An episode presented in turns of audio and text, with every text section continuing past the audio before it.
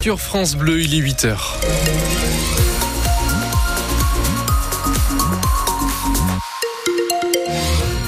Pour ce week-end, il n'y aura pas de soleil, beaucoup de grisailles, des températures qui sont comprises entre 10 et 11 degrés. On fait un point un peu plus complet sur votre météo juste après vos informations. Vos informations avec vous, Manon Claverie. Y aura-t-il un procès contre l'ORL de Pau soupçonné d'agression sexuelle? C'est ce que demande le parquet de Pau et c'est maintenant au juge d'instruction de décider. Les enquêteurs ont identifié une soixantaine de victimes présumées après qu'un garçon de 14 ans a porté plainte pour attouchement pendant une consultation au cabinet du docteur. Thierry Sagardoito est l'avocat de deux des victimes présumées et il parle d'attouchement par surprise.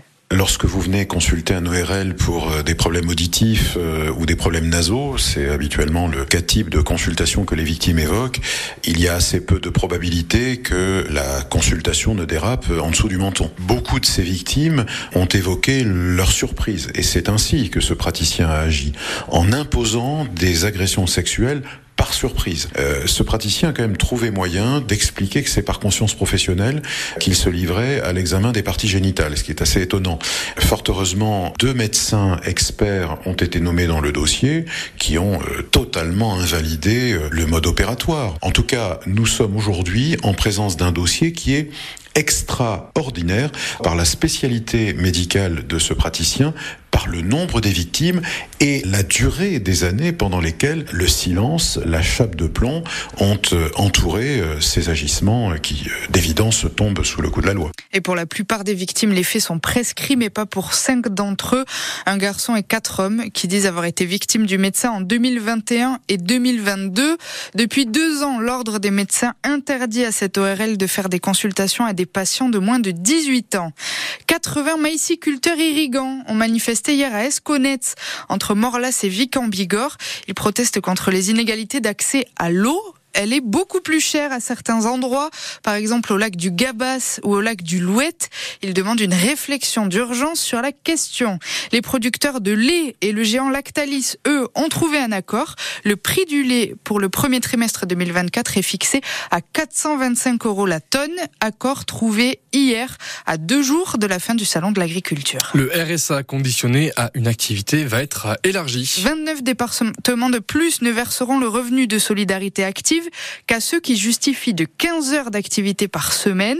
Les Pyrénées-Atlantiques continuent leur expérimentation en 2024 et si elle est élargie, c'est parce qu'elle fonctionne. C'est en tout cas ce qu'a dit le Premier ministre Gabriel Attal en visite dans les Vosges hier. L'expérimentation dans les Vosges, elle a commencé à Épinal. Nous avons entendu tout à l'heure des témoignages de ceux qui cherchaient un emploi, de ceux qui les accompagnaient. Tous m'ont parlé des bénéfices de ce système, des 15 heures d'activité en contrepartie du RSA. Mais le succès de l'expérimentation du RSA dans les Vosges, c'est aussi le reflet de son succès à travers le pays, dans les 18 départements où elle est menée. C'est pourquoi, je vous l'annonce, nous franchissons une nouvelle étape vers la généralisation de la réforme du RSA. Ce sont donc 47 départements où la réforme du RSA avec contrepartie sera en place près de la moitié des départements français. Et selon le gouvernement, 40% des allocataires du RSA ont pu trouver un emploi depuis cette réforme.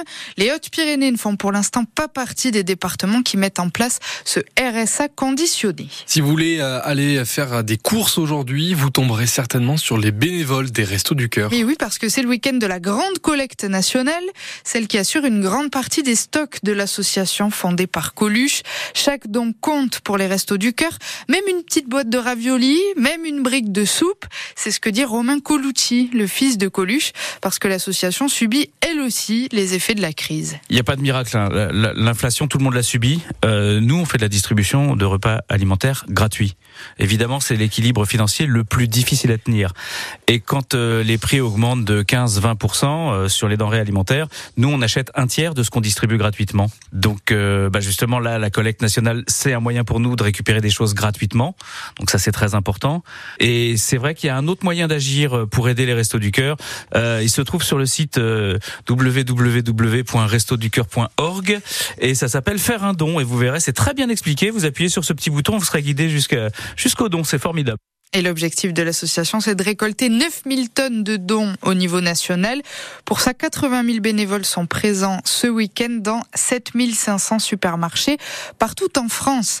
Ce week-end, en centre-ville de Pau, c'est aussi la braderie.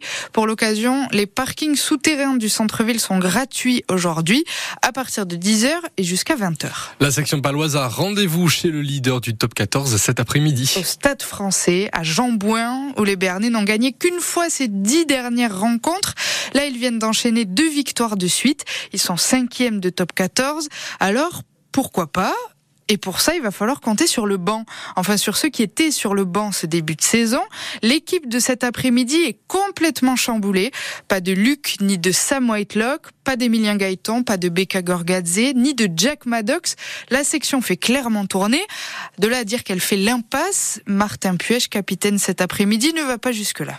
Si le Stade français considère que c'est une impasse, tant mieux pour nous. Ils seront peut-être moins euh, concentrés, mais euh, le terme d'impasse, il me dérange pas. Moi, quand tu fais des impasses, il y a toujours des joueurs qui se révèlent, euh, des joueurs qui ont envie, des joueurs qui n'ont pas trop joué, qui veulent montrer leur niveau. Donc c'est de la sémantique, que c'est un mot. Des joueurs qui ont beaucoup donné, donc ils sont logiquement on peut euh, laisser au repos, mais euh, là où il faut qu'on soit bon, c'est même avec des changements d'effectifs, faut qu'on soit capable de la même intensité, voire même encore plus, quoi, parce qu'à l'extérieur, si tu mets pas une intensité supérieure avec l'arbitre, avec la motivation des autres équipes, c'est plus dur. Donc euh, être capable de mettre une intensité très élevée, en restant discipliné tout de même, mais c'est vraiment le baromètre de ce week-end. Il y a l'aspect aussi, on n'a pas grand-chose à perdre, quoi. ils sont leaders, tout le monde s'attend à ce que ça soit difficile pour nous, donc on va jouer un petit peu sans pression, mais vu la dynamique de l'équipe, on est sur deux victoires d'affilée. comme je l'ai dit aux joueurs, il faut avoir de l'ambition et un peu de fierté, donc les mecs ont une chance à prendre, euh, même s'il y a un peu de turnover. Euh, on fait partie du groupe, on fait partie de l'équipe, donc euh, on sera évalué sur ce qu'on est capable de, produire en intensité et en densité de jeu. Quoi.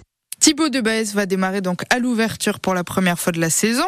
Première titularisation au centre pour Vatubua après trois mois. Associé Vatubua à Elliot Roudil qui est de retour de blessure. Stade français section, c'est donc à 17h à vivre en intégralité à l'écoute de France Bleu Béarn Bigorre. Juste après, à 19h, vous pourrez suivre sur France Bleu Béarn Bigorre Pau FC Caen. Le 9e reçoit le 6e au Camp pour peut-être une deuxième victoire de l'année pour nos Pas de victoire pour les Béarnais hier soir en revanche. Le match qu'il ne fallait pas perdre contre le dernier de Pro B. 83 à 79 pour Angers à Pau. Les 30 points de Javon Masters n'ont pas suffi. L'élan a très mal commencé et n'est jamais vraiment rentré dans le match.